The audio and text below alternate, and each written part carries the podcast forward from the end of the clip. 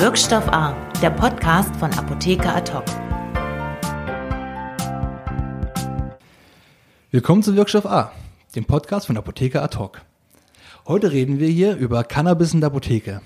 Mein Name ist Tobias Lau und ich sitze hier mit Jan Witte, dem Medical Director von Afria Deutschland, einem der beiden Unternehmen, die vom BfArM einen Zuschlag für den Anbau von medizinischem Cannabis in Deutschland bekommen haben. Herr Witte, willkommen und erstmal einen herzlichen Glückwunsch an Ihr Unternehmen für den Zuschlag. Ja, vielen Dank. Bevor wir aber über Afria und Cannabis in der Apotheke reden, würde ich mich erstmal für Sie interessieren, Herr Witte, denn bis vor einem Jahr haben Sie noch am Klinikum in Neukölln gearbeitet, weil Sie eigentlich Hämatologe und Onkologe sind. Wie kommt man denn von der Krebsstation zum Cannabishersteller? Ja, es ist ein langer Weg. Ich bin ähm, auch immer noch Hämatologe und Onkologe aus ähm, als aus tiefstem Herzen, ähm, habe aber mich relativ früh schon mit dem Thema Cannabis auseinandergesetzt, ähm, auch noch sozusagen in meinem allerersten Job, auch aufgrund eines Oberarztes, der dem Thema gegenüber sehr aufgeschlossen war und ich habe dort gemerkt, doch, dass hier zahlreichen Patienten gerade in palliativen Situationen ähm, doch gut helfen konnten. Äh, bin dann ins Klinikum der Köln äh, äh, gewechselt und habe dort eine wirklich sehr gute evidenzbasierte Ausbildung bekommen. Und da liegt natürlich die große Schwachstelle des, äh, der Cannabis-Therapie, der Mangel an Daten, der Mangel an Evidenz. Und mit diesem Widerspruch habe ich mich lange auseinandergesetzt, auch mit der Frage, kann ich auf so schlechten Daten ähm, medizinisches Cannabis überhaupt verschreiben? Und äh, habe natürlich in der Palliativmedizin eine höhere Bereitschaft bei Patienten, wo man sagt, es geht wirklich um die äh, schwerkranke Patienten zur Symptomlinderung ähm, hier äh, das Medikament einzusetzen, ist äh, doch deutlich leichter als ähm, jetzt in generellen Indikationen. Deswegen äh, habe ich mich langsam rangetastet und das Thema hat mich so fasziniert, gerade auch dieser Widerspruch zwischen der evidenzbasierten Medizin und ähm, einer Medizin, die den Patienten hilft, aber deren Datenlage einfach schlecht ist. Und ich dachte, das ist ein Bereich, in dem ich mich weiter engagieren kann. Und dazu hat mir die Firma Afria die Möglichkeit gegeben. Sie haben ja schon mit Cannabis als medizinischen Wirkstoff gearbeitet, als, als, Mediz als Arzneimittel gearbeitet, äh, lange bevor es im März 2017 äh, quasi legalisiert wurde. Ähm, Sie haben auch mir schon erklärt, dass die Genese von Cannabis als Medizin in Deutschland und die vorherigen Regelungen eine große Rolle gespielt haben für die jetzige Anwendung und das jetzige Cannabisgesetz. Können Sie mir erklären, wie Sie das gemeint haben? Also das Cannabis-Gesetz als solches ist ja jetzt zwar 2017 im März in Kraft getreten, hat aber natürlich eine Vorgeschichte, die man verstehen muss, um die Bedeutung des Cannabis-Gesetzes richtig einschätzen zu können. 2005 äh, gab es ein Bundesverwaltungsgerichtsurteil im Sinne eines Patienten, die sagt, äh, dass in seinem Fall bei einer schwerwiegenden Erkrankung Cannabis eine mögliche Therapie ist, die diesem Patienten nicht vorenthalten werden sollte. Daraufhin ist äh, in Deutschland eine Sondergenehmigung für Cannabis-Therapie eingeführt worden. Und es hat doch auch über 1000 Patienten gegeben, die diese Sonderregelung bekommen haben und unter dieser Sonder, Sonderregelung auch Rezepte erhalten haben. Ähm, was klar war, darunter ist, äh, dass nicht geregelt war, war die Kostenerstattung durch die Kasse. Das war zu dem Zeitpunkt noch kein Thema, es waren alles Selbstzahler. Dann kam die große Änderung nochmal 2016, ebenfalls wieder ein, ein äh, Rechtsanspruch, der in einem Bundesverwaltungsgerichtsurteil festgehalten worden ist. Und dort hat ein Patient, ein schwerkranker Patient geklagt und gesagt, ähm, ich möchte, die, die Versorgung so funktioniert nicht und ich möchte meinen Cannabis deswegen selber anbauen, wenn es mir niemand anders, wenn mir niemand anders hilft. Und äh, das Gericht hat festgestellt, dass es ein öffentliches Interesse gibt, äh, dass Patienten ihre Medikamenten selber anbauen dürfen, wenn es keine andere Möglichkeit gibt. Und das war der Punkt, wo klar war, jetzt ist es wirklich wichtig, da mal eine, eine, eine Neuordnung zu machen und ähm, Cannabis als Medizin ähm, äh, zu strukturieren und auf eine gesetzliche Basis zu stellen, ähm, weil äh, sozusagen sich aus diesen beiden Urteilen einfach ein Rechtsanspruch für den Patienten ergibt. Das heißt, das Gesetz regelt in erster Linie den Rechtsanspruch, den Patienten haben ähm, und äh, lenkt das Ganze in Bahnen, dass es in Deutschland einigermaßen gut über die Bühne läuft, dass es auch gut kontrolliert wird ähm, und dass eben Patienten einfach diesen Rechtsanspruch äh, ähm, bekommen können. Und dieses Gesetz, was im März 2017, was allgemein so das medizinische, äh, medizinische Cannabis-Gesetz oder das äh, Gesetz Cannabis als Medizin, ähm, ist schon auch eine Sternstunde gewesen, weil äh, es sind doch zwei Neuerungen da drin. Das eine ähm, ist, dass äh, das einfach mal eine einen stimmiger Bundestagsbeschluss war, damals auch noch ohne AfD, aber auch alle Parteien haben sich damit darauf geeinigt. Einstimmig beschlossen im Bundestag passiert auch nicht häufig. Ähm, und das, der zweite äh, Aspekt ist, dass man einen Wirkstoff, der eigentlich verboten war, per Gesetz jetzt regelt als Medikament. Das ist sozusagen, dadurch gibt es, gibt, ergibt sich sozusagen ein bisschen so, so ein Sonderstatus, äh, den andere Medikamente eben, eben nicht brauchen, weil sie eben nicht äh, bis dahin illegale Substanzen waren in diesem Land. Und es hat natürlich den Weg für den jetzt entstehenden und wachsenden Markt bereitet. Auch für die Entwicklung neuer Produkte und neuer Anwendungsformen. Mal ganz grundlegend, aufgrund, basierend auf Ihrer Erfahrung, was bevorzugen Sie denn oder was halt, wovon halten Sie mehr? Mhm. Äh, von Blüten oder von Fertigarzneimitteln? Das ist immer eine gute Frage. Es wird auch mal sehr heiß diskutiert. Und ähm, es gibt ja auch Stellungnahmen des B-Farms, die sagen, na, die Blütentherapie ist jetzt hier zum Übergang da, aber eigentlich wollen wir Fertigarzneimittel haben ich würde das einfach aus, ganz gut aus meiner eigenen Perspektive als Arzt oder ehemaliger Verschreiber einfach sagen. Ich bin von den ähm, Fertigarzneimitteln, ähm, die äh, ähm, es gibt, äh, waren die ersten, die ich auch eingesetzt habe, weil ähm, es sozusagen ja auch was ist, womit ein Arzt gut umgehen kann. Es ist sozusagen das, wo, was sozusagen in so einem Toolkit am leichtesten fällt, was ist, äh, so, so eine Blüten zu verschreiben, ist doch mal noch, noch, noch eine größere Hemmschwelle, weil es wenig Informationen gibt, wie setze ich das richtig ein. Es braucht ein bisschen Erfahrung. Ähm, ich habe bei den Blüten eine große Bandbreite an verschiedenen Produkten äh, mit verschiedenen äh, Kombinationen aus Wirkstoffen. Da muss man sich so ein bisschen rantasten. Und ich habe meine Erfahrung ist, dass es durchaus Patienten gibt, die mit den Fertigarzneimitteln, die es auf dem Markt gibt, sehr gut fahren und dass es sehr, sehr gut klappt.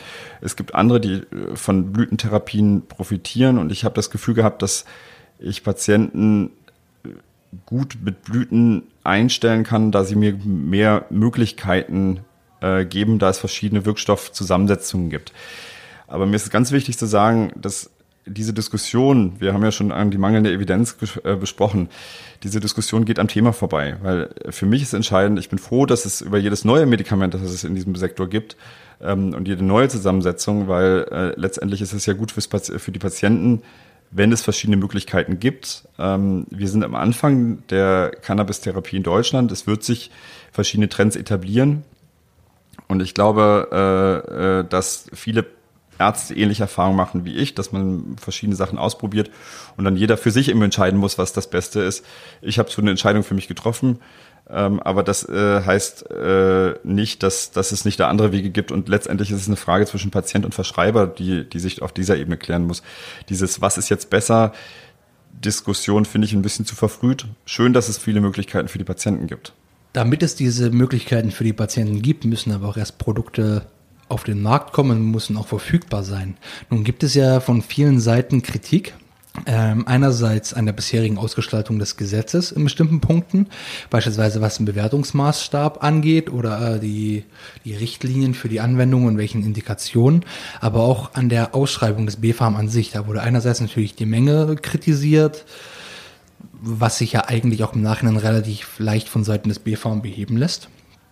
Ähm, andererseits aber auch die, die Arten der Blüten, die ausgeschrieben wurden, weil das ja nur drei Sorten waren, äh, die wiederum aber auch wirklich nur einen kleinen Teil des aktuellen Marktes abbilden.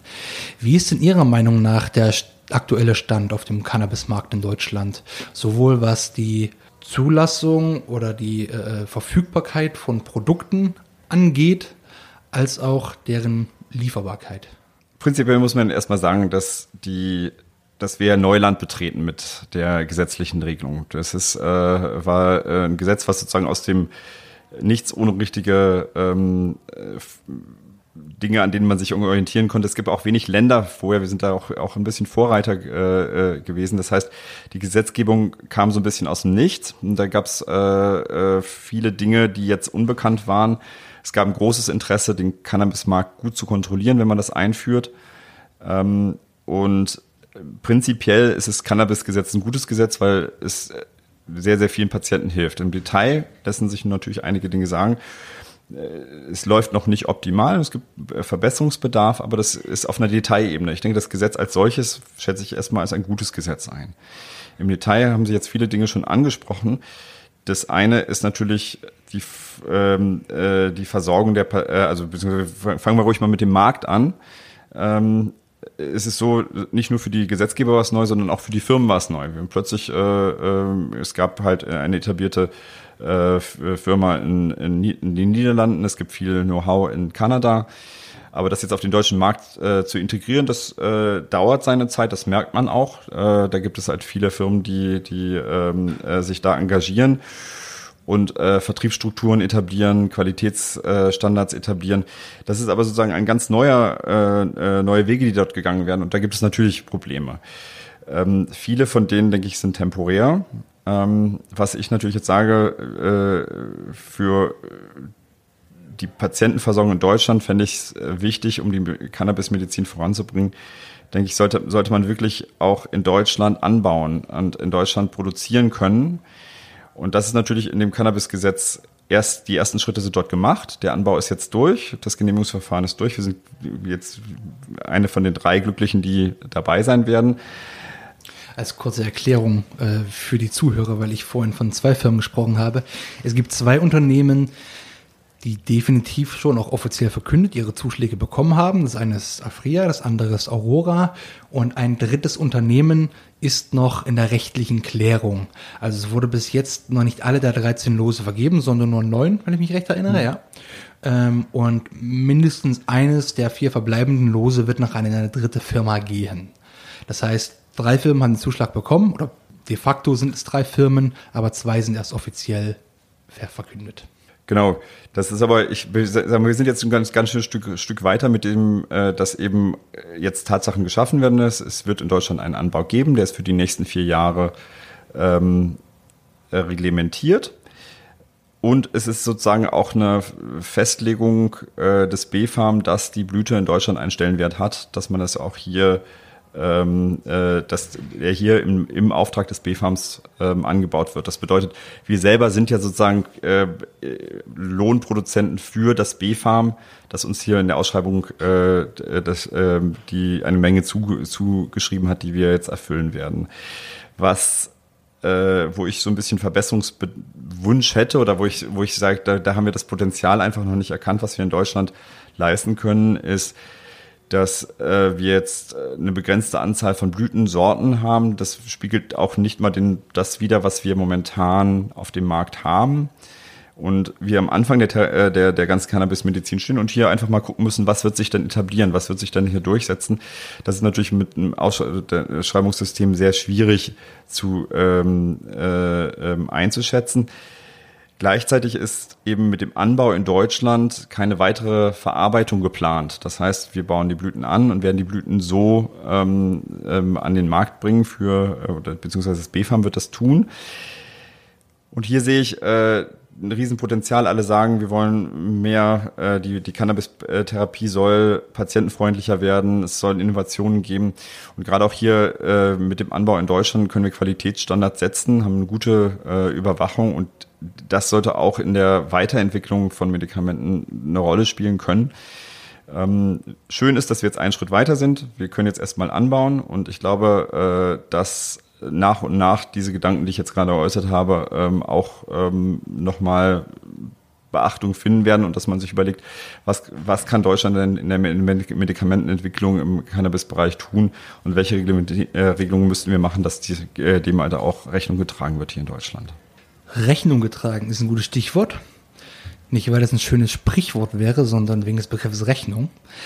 Denn einer der Punkte, auf den ich gerade angespielt habe, ist der Preisaufschlag.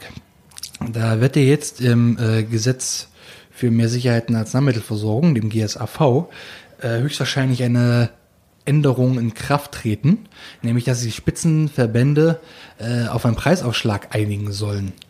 Ähm, es ist bisher nämlich ein schwieriges Thema, vor allem für die Apotheken, die die Identitätsprüfung durchführen müssen. Da gibt es nämlich einerseits sowohl regionale Unterschiede als auch ein paar rechnerische Fallstricke. Können Sie mir erklären, worauf man da achten muss oder was, wo die Probleme derzeit liegen? Prinzipiell muss ich sagen, dass die Apotheker hier erstmal eine sehr undankbaren Rolle sind. Ähm, es gibt einfach, äh, Cannabis als Medizin ist, ist ein Zubereitungsarzneimittel, das ist klar geregelt. Ähm, demnach sind äh, die Aufschläge im Preis fest definiert. Das kann sich ein Apotheker gar nicht aussuchen, sondern das ist einfach äh, ein, eine ähm, klar definierte Sache. Das ist jetzt sozusagen ein bisschen in Kritik geraten. Ähm, und ähm, man hat natürlich ein Interesse der Kostensenkung.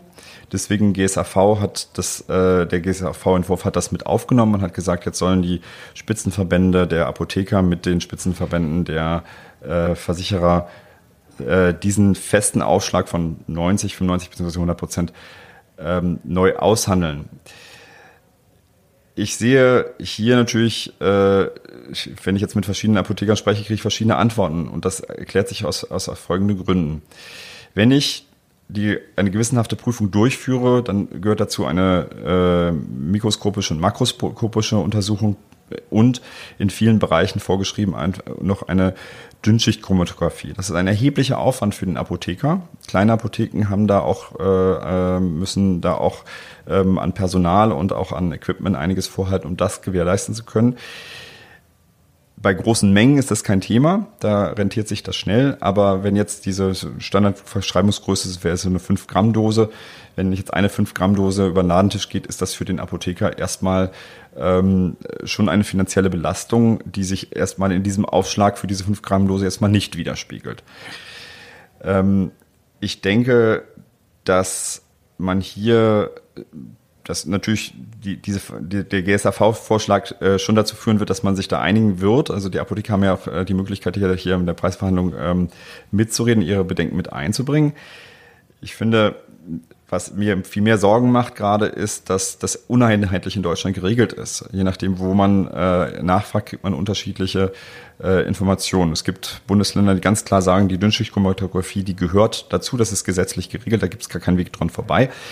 Dann gibt es zum Beispiel Hessen, äh, in der es Usus, äh, in, in, in, dem Bundesland ist es Usus, dass eine mikroskopische, makroskopische Untersuchung gemacht werden muss, was sehr erheblich weniger Aufwand darstellt. Und äh, Schleswig-Holstein geht hier einen Sonderweg und nimmt Importe aus Holland äh, quasi als Importsondergenehmigung gleich als Fertigarzneimittel mit einem Fertigarzneimittelaufschlag ohne ähm, Arbeitsschritt des Apothekers äh, an und so an die Patienten weiter. Und das ist was, was aus meiner Sicht äh, schon bedenklich ist, wenn ähm, unterschiedlich im, im Bundesgebiet äh, Apotheker unterschiedlich für äh, viele Aufwand haben, unterschiedlich für ihren Aufwand honoriert werden. Und hier sollte eine Vereinheitlichung ähm, kommen. Ich denke, der Weg wird auch sein, dass das Prüfverfahren äh, vereinfacht werden muss. Ich denke, dass wir auf dem technischen Stand sind, dass es alternative Prüfungsverfahren geben sollte. Sprich, die Dünnschichtchromatographie muss sich irgendwie ersetzen lassen durch, durch etablierte Verfahren in der Zukunft. Aber trotzdem finde ich es wichtig, dass man äh, diesen Aufwand, den die Apotheker betreiben müssen, ähm, auch äh, entsprechend honoriert, weil ich denke, dass äh, das jetzt zwar äh, der, der Zubereitungszuschlag ist, ist äh, halt eine Sache, aber die Apotheker äh, haben eine extrem wichtige Rolle. Es ist eine neue Therapie, es sind neue Arzneimittel. Äh, es kommen auf die Apotheker auch viele Fragen zu ähm, und sie spielen hier eine wichtige Rolle ähm, in der Kontrolle. Sie spielen eine wichtige Rolle, auch dem Patienten ähm, adäquat zu helfen mit ihren Medikamenten. Ähm, und äh, das sollte man einfach auch würdigen und deswegen muss man die Apotheker da auch wirklich ähm, den Apothekern und ihren Belangen dort auch einfach Gehör schenken und äh, das auch wirklich berücksichtigen.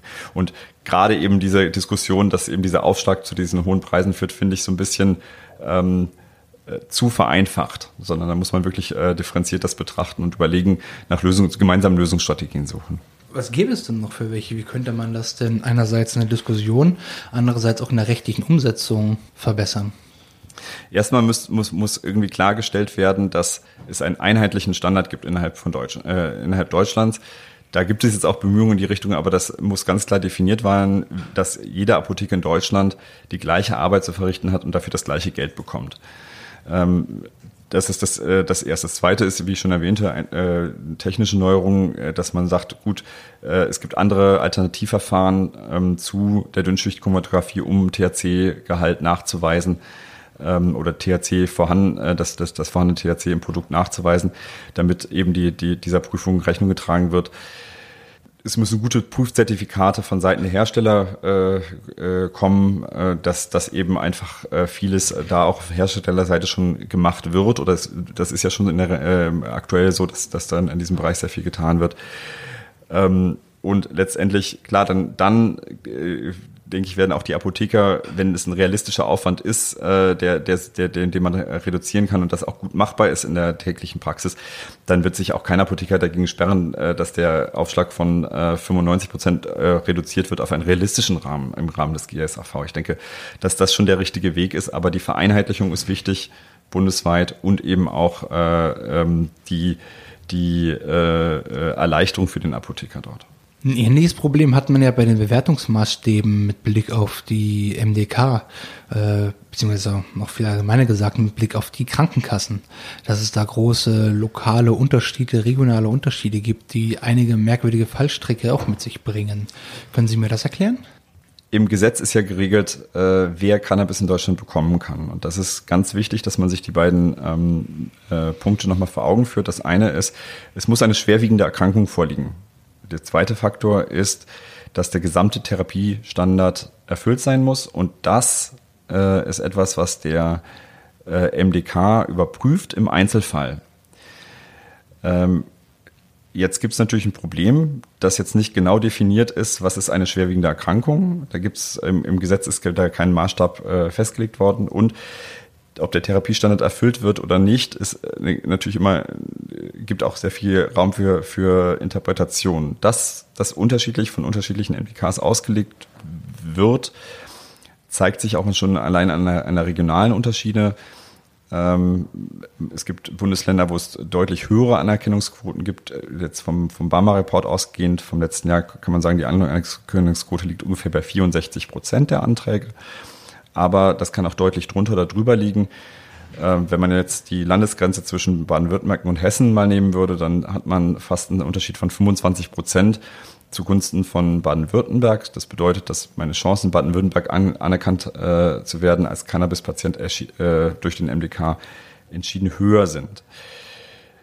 Ich denke, das ist ein Bereich, an dem man wirklich äh, konstruktiv arbeiten kann. Ich denke, dass man hier auch äh, einheitliche Bewertungsmaßstäbe ähm, ähm, finden muss, dass eben auch äh, die MDKs bundeseinheitlich, äh, die, dass die MDKs bundeseinheitlich äh, einen, einen Maßstab haben und dass es nicht sein kann, dass der Patient in Thüringen ähm, unter 50 Prozent Wahrscheinlichkeit hat und in anderen Bundesländern dann deutlich höhere Wahrscheinlichkeiten hat, sondern da muss, müssen klare Maßstäbe definiert werden. Das Ähnliche gilt auch für äh, die Feststellung, was eine schwerwiegende Erkrankung ist. Eine Möglichkeit wäre, sich hier an den Chronikerrichtlinien zu orientieren, aber äh, das ist einfach was, was jetzt einfach in der Diskussion, in der Feintuning des Gesetzes vielleicht nochmal äh, herangezogen werden müsste die Frage, in welchen Indikationen es angewendet werden kann und sollte und auch erstattungsfähig sein sollte, ist ja ebenfalls eine sehr umstrittene. Nun gibt es ja in vielen Indikationsbereichen auch noch gar keine marktfähigen Entwicklungen, was Fertigprodukte angeht. Können Sie mir einen Überblick geben, äh, in welchen Bereichen man da auf mittel, mittelfristig betrachtet äh, darauf setzen kann, dass es dort Fertigarzneimittel geben wird, die auch über die Apotheken abgegeben werden und wo sich das wahrscheinlich noch eine Weile hinziehen könnte? Ich meine, es ist ein allgemeiner Wunsch. Auch das BfArM hat das äh, geäußert. Es soll äh, eine Übergangslösung sein. Wenn ich mir jetzt aber die aktuellen Medikamentenentwicklungen angucke und das, was sozusagen jetzt gerade in der Zulassung ist und da in Kürze zugelassen werden kann, sehe ich nicht, dass äh, die, die ähm, Cannabis-Therapie im Zubereitungsbereich in näherer Zukunft in irgendeiner Weise durch irgendwas anderes ersetzt werden kann. Wir haben äh, ein gutes Präparat im Bereich der äh, Multiple Sklerose zugelassen. Das äh, haben wir auch eine gute Patientenversorgung. Das spricht auch, zeigt sich auch in den Verschreibungszahlen dort. Wir haben ähm, ein Medikament, ein Fertigarzneimittel bei Übelkeit in der, unter der Chemotherapie ähm, und ein weiteres, und das äh, äh, als reine Cannabidiol, also ein, ein, ein gefilterter Wirkstoff, der ähm, in den USA ein FDA jetzt zugelassen ist ähm, für ähm, äh, bestimmte Epilepsieerkrankungen bei Kindern ähm, und vor der Markteinführung in Europa steht. Aber darüber hinaus ist, der, äh, ist die Entwicklung von Medikamenten sehr teuer. Und die Frage ist, wer, das, wer, wer, wer treibt das voran? Es ist gerade relativ wenig Aktivität von Pharmafirmen, die das Risiko scheuen, auch gerade die Konkurrenz nochmal zu den bestehenden äh, Therapien, die ja da sind in Form von Blüten und Ölen ähm, auf der einen Seite. Und äh, den, die äh, Cannabisfirmen als solche haben, muss man einfach auch mal sagen, nicht denselben finanziellen Background wie jetzt große Pharmafirmen das haben, sondern in der Entwicklung dort ähm, tut sich viel, aber der Weg ist weit von, äh, von einer guten Idee zu einem Medikament. Das ist ein hohes Risiko. Ähm, und man hat einen doch relativ kosten, langfristig kosteneffizienten äh, ähm, Alternative in Form der Zubereitungsmedikamente, die wir jetzt haben, dass meiner Meinung nach die Fertigarzneimittel, dass es eine Fehleinnahme ist, dass diese Fertigarzneimittel in Zukunft äh, die, die ähm, Öle und Blüten schnell ersetzen werden. Das wäre zwar wünschenswert, das wünscht sich jeder, aber das wird einfach nicht so, so schnell passieren. Es gibt keine Indikation, dass es passiert gerade. Nun gibt es ja gerade auch bei der Entwicklung und vor allem später Zulassung von neuen Arzneimitteln ein Zauberwort, an dem man eigentlich kaum vorbeikommt, das ist Evidenz. Nun ist das ja gerade, wie wir auch vorhin schon besprochen haben, ein ziemlich umstrittener Punkt beim Thema Cannabis. Wie sehen Sie da den Stand? Das ist ja das, das was mich wirklich an dieser Cannabis-Therapie gereizt hat, mich damit zu beschäftigen. Und ich möchte da einfach nochmal ganz kurz das Cannabis-Gesetz heranziehen und ganz genau zu definieren, an wen richtet sich das. Es richtet sich an schwerstkranke Patienten, die äh, keine anderen Therapiemöglichkeiten haben. Es gibt in unserem Gesundheitssystem hierfür auch ähm, eine Rechtsprechung, die sehr ähm, im, im, Sozialgesetz ähm, sehr wichtig ist, das sogenannte Nikolaus-Urteil, was zeigt, äh, dass wenn ich meinen Therapiestandard erfüllt habe für jede Erkrankung, für jeden Wirkstoff und es gibt ein äh, Medikament, was mir eventuell noch helfen könnte, dass ich dies heranziehen kann und dass die Kosten von der Kassen in der Regel dann übernommen werden müssen. Das Cannabis-Gesetz stellt sozusagen eine Umsetzung auch dieses Nikolas-Urteils dar, was äh, deshalb wichtig war, weil Cannabis eine illegale Substanz war. Man kann sich sozusagen nicht darauf als, äh, aufs Nikolas-Urteil berufen. Jetzt hat man sozusagen das, was dort formuliert ist, zusammen mit den anderen Rechtsansprüchen ähm, in, äh, äh in eine Form gegossen. Das bedeutet, ich bewege mich auf demselben Niveau, wie ich das bei allen Patienten tue, die, deren Therapiestandard schon erfüllt ist, wo ich eigentlich keine zugelassenen Medikamente mehr habe, keine anderen Optionen habe. Und das ist eine Situation, die kennt man als Onkologe gut. Das ist ein junger Patient, der mehrere Therapielinien, Chemotherapie oder Immuntherapien oder ähnliches bekommen hat, ist schnell am Ende der zugelassenen, des zugelassenen Spektrums und dann ist man häufig darauf angewiesen, nochmal zu sagen, gut, es gibt neue Daten aus den USA, für, ähm, aber für diese Indikation ist die Zulassung der EMA noch nicht da dass man dann im Ausnahmefall das äh, verschreiben kann. Und nichts anderes macht das äh, Cannabis-Gesetz ja, dass es diese Ausnahmefälle äh, geregelt werden. Was ich sehr wichtig finde, ist einfach, dass man sagt, dass ich diesen Anspruch der Evidenz, den ich an ein Fertigarzneimittelment habe, sprich äh, große randomisierte doppelblinde Studien, multizentrisch, am besten Meta-Analysen davon, dass ich das auch bei anderen Medikamenten in der Einzelfallprüfung auch nicht gewährleisten muss. Und das ist wichtig nochmal zu verstehen. Aber wir brauchen mehr Evidenz. Das ist, ist, äh, steht außer Frage und die Frage ist nur, wie kommen wir dorthin? Ähm, und äh, jetzt zu sagen, der, der Standard der evidenzbasierten Medizin ist nicht erfüllt, äh, hilft keinem Patienten weiter, sondern die Frage ist, wie können wir gute Verschreibungsrichtlinien für, äh, für Ärzte machen, die klar sagen, welches Medikament, welches Cannabis-Medikament hilft wann und wann hilft es nicht.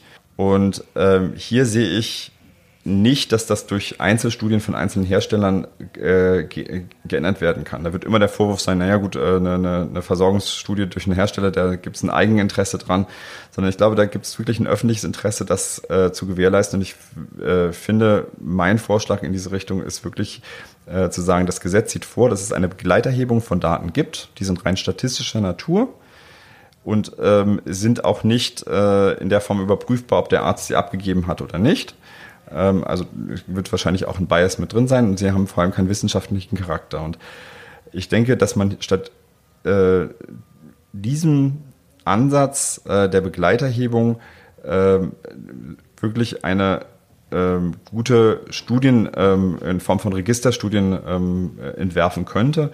Ich sehe da die, äh, das BfArM als die Institution, die da die Oberhand drauf haben, sollte das einfach nicht, dass äh, ähm, Industrieinteressen da jetzt äh, untergeordnet sind. Ähm, ich sehe die Fachgesellschaften dort äh, als die Partner, die äh, eine gute Fragestellung dort entwickeln können. Und diese positiven Erfahrungen, die ich als Arzt gemacht habe, die auch viele Ärzte machen, dass man die genau untersucht. Dann hätte ich zum Abschluss noch eine fast fachfremde Frage. Denn in den letzten Jahren ist ja abgesehen von der Diskussion über medizinisches Cannabis immer wieder die Rede von der Legalisierung von Cannabis als Genussmittel.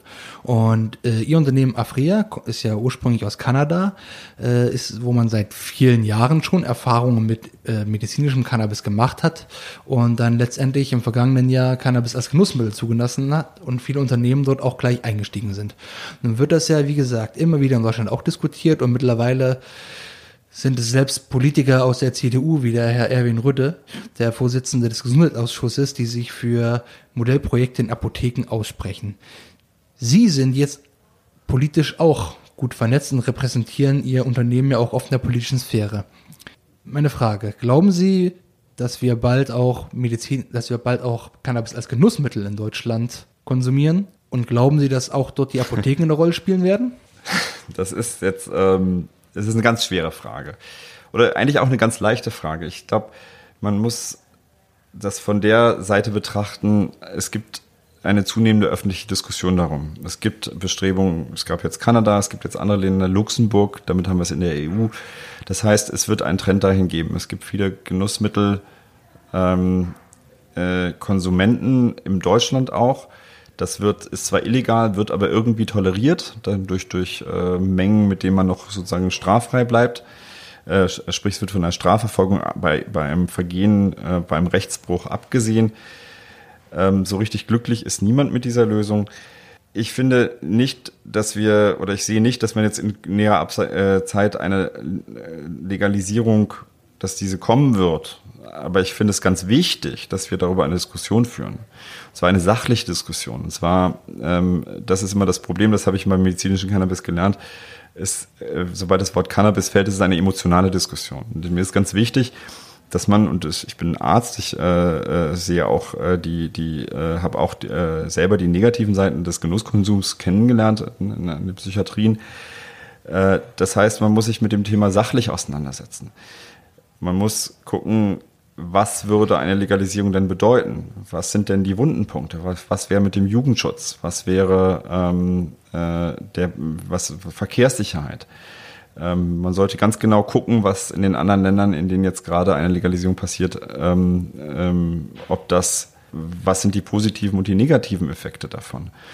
Und diese Diskussion sollte man offen führen äh, oder sag ich mal ergebnisoffen führen und diese Emotionalität, die, die ich oft die in dieser, von beiden Seiten in dieser Diskussion erlebe, äh, einfach mal zurückstellen und einfach sachlich darüber reden, was ist denn das äh, Beste für uns. Ähm, weil ich denke, äh, sachlich reden, das ist definitiv was, was uns hier weiterbringen wird, anstelle von, von polemisch entweder Ja oder Nein zu sagen, sondern sich wirklich diesen Problemen zu widmen und zu sagen, was passiert, wenn wir es tun wollen und wie können wir das umsetzen, wie können wir eben den Jugendschutz, wie könnten wir den Jugendschutz umsetzen oder nicht, weil ich denke, es gibt Parteien, ähm, die äh, das befürworten. Ähm, bei der nächsten Bundestagswahl könnte das Ganze wieder, wie es jetzt auch bei der letzten Koalitionsverhandlung in der Jamaika-Koalition ähm, äh, wieder auf dem Tisch liegen. Und ich finde, wir sollten bis dahin doch auch äh, sowohl eine politische als auch eine gesellschaftliche Debatte darüber wollen, ob wir das wollen oder ob wir das nicht wollen. Und nochmal auf den zweiten Punkt Ihrer Frage zurückzukommen, was, was, hat, was hat das mit den, äh, sagen wir, was hat das mit den Apotheken zu tun? In allen gesellschaftlichen Schichten, ob das die Ärzte sind, ob das Politiker sind, ob das äh, ähm, in jeder Berufsgruppe sozusagen gibt es ähm, verschiedene Blickwinkel auf äh, eine Cannabis-Legalisierung und natürlich gibt es auch ähm, bei den Apothekern da eine großen äh, äh, auseinandergehende Meinungen. Und äh, gibt es Leute, die das per se ab, äh, ablehnen, auch aus politischen Gründen ablehnen und damit auch nichts zu tun haben wollen. Und es gibt welche, die dem Thema ein bisschen aufgeschlossener gegenüber sind. Und ich finde, gerade, gerade unter Apothekern sollte die Diskussion stattfinden, weil ähm, ich sehe momentan äh, kaum eine Instanz, die, wenn man sagen würde, man würde einen Modellversuch machen oder man würde in eine Richtung Legalisierung irgendwas unternehmen, ähm, dann muss man ja dieses Mittel gut überwachen. Und ich denke, dass die äh, Apotheker in Deutschland ein hohen, hohes Ansehen haben, einen hohen Stellenwert haben, gesellschaftlichen Stellenwert und dieser, dieser schwierigen Aufgabe, ob ich mir jetzt persönlich Cannabis gut finde oder nicht, als äh, Apotheker dahingestellt, aber dieses ähm, die äh, gesellschaftliche Verantwortung äh, äh, zu übernehmen wäre was, was ich mir von den von den äh, Apothekern wünschen würde. Und auch gerade in dieser Diskussion ähm, äh, auch Akzente zu setzen, auch meinetwegen auch negative zu sagen, nee, das wollen wir nicht, aber aktiv an dieser Diskussion teilzunehmen, weil das ist definitiv eine Möglichkeit, dass eine Legalisierung über die Apotheken passieren könnte. Und äh, darauf sollte, sollten die Apotheker in der Diskussion ähm, vorbereitet sein. Also Sie, Sie sehen, ich habe jetzt, mir ist es gar nicht so wichtig, äh, darüber zu diskutieren, ob wir, äh, ob jetzt eine Legalisierung gut oder nicht ist, weil letztendlich, wer soll das wissen?